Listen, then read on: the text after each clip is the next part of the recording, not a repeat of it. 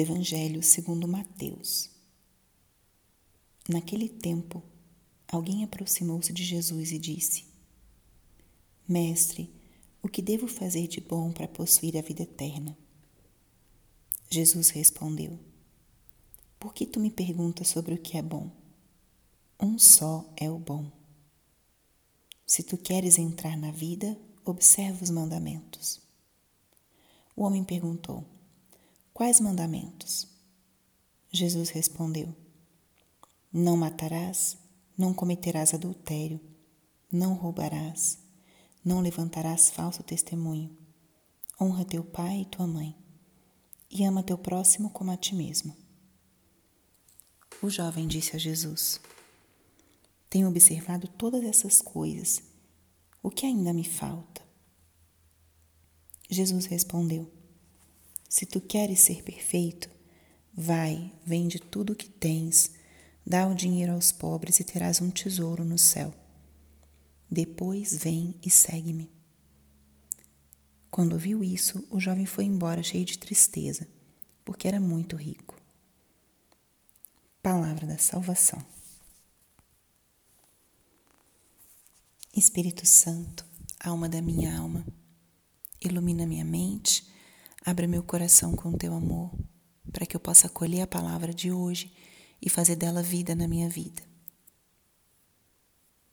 Estamos hoje na segunda-feira da vigésima semana do tempo comum.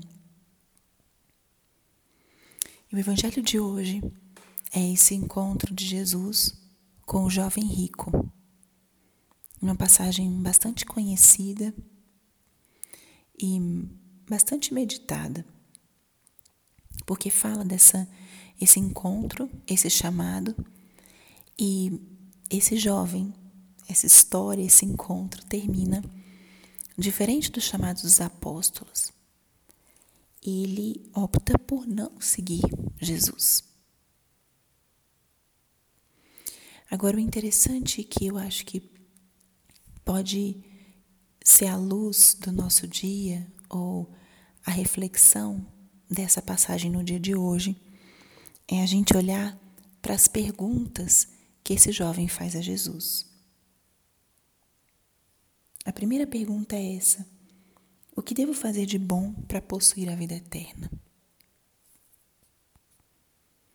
Essa pergunta expressa um desejo, que é o desejo da vida eterna, e a consciência de que para caminharmos rumo à eternidade, temos que escolher um caminho do bem. A pergunta sobre o que devo fazer de bom, no fundo, é a pergunta moral. O que é o correto? O que é o certo? E essa pergunta está no coração do homem. O desejo de eternidade e a pergunta pelo bem. Nós queremos fazer o bem, desejamos seguir o caminho do bem. E muitas vezes não sabemos se estamos nesse caminho ou se as nossas escolhas estão nos afastando dele. Mas esse desejo está no coração do homem. E a resposta de Jesus é muito concreta. Primeiro, antes da concretização, Jesus lança uma outra pergunta. Por que tu me perguntas sobre o que é bom? Um só é bom. Jesus aqui já marca para nós a pauta do caminho do bem. O caminho do bem não é uma série de coisas que eu faço, é o segmento de uma pessoa.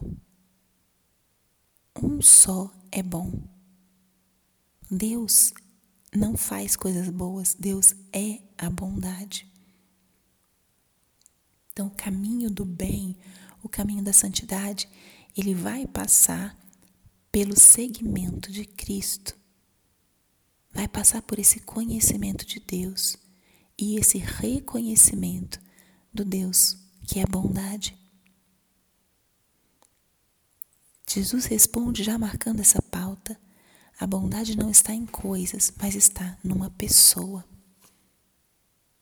E em seguida, ele fala: Se tu queres entrar na vida, observa os mandamentos.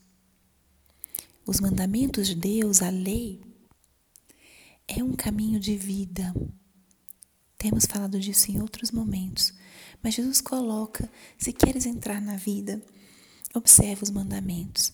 É como essa esse ponto de partida, esse limite é, sobre o qual a gente caminha no caminho da vida e no caminho da eternidade. Os mandamentos são esse sinal da aliança de Deus com o homem e o convite que Jesus nos faz. Se queres ter vida, a vida eterna, siga os mandamentos. E, mas ele não se contenta com isso. O jovem mesmo diz: Mas eu já observo isso. E aqui é onde eu acho que a gente se identifica com esse jovem. Muitos de nós temos uma vida que é boa. Muitos de nós temos uma vida, a típica frase: eu não mato, não roubo, não faço mal a ninguém, então estou no caminho, né? Sim, estamos no caminho. Só que não basta sermos bons. O nosso coração está chamado à santidade. Jesus usa aqui o termo perfeição. Perfeição não significa não ter nenhum erro, mas sim procurarmos viver uma vida que tenha uma tendência ao amor. Que a nossa natureza vá se transformando e vá cada vez mais tendendo ao amor, à entrega ao próximo, a priorizar aquilo que Deus vai colocando na nossa consciência, que o Espírito Santo vai nos sugerindo. A perfeição, a santidade significam essa união com Deus, essa entrega, até mesmo das coisas lícitas, para podermos estar numa união mais profunda com Deus e numa entrega mais autêntica, mais generosa ao nosso irmão. Que importante é nós escutarmos esse chamado interior. Não basta sermos bons. O Senhor nos chama à santidade de vida, nos chama a ir além.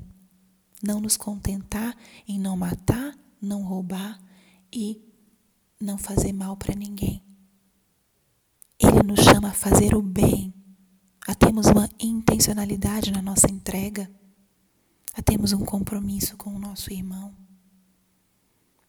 Nos chama a uma atividade, a uma proatividade na nossa entrega e na nossa caridade. Por isso que Jesus diz a esse jovem: se queres ser perfeito, vai, vende tudo o que tens, dá o dinheiro aos pobres.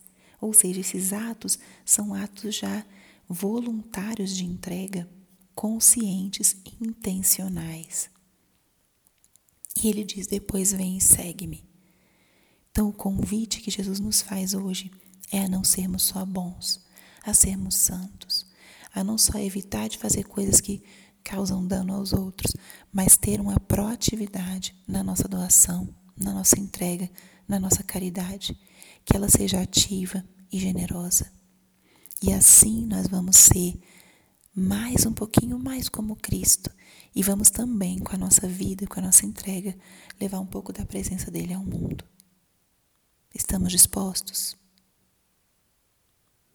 Glória ao Pai e ao Filho e ao Espírito Santo, como era no princípio, agora e sempre. Amém.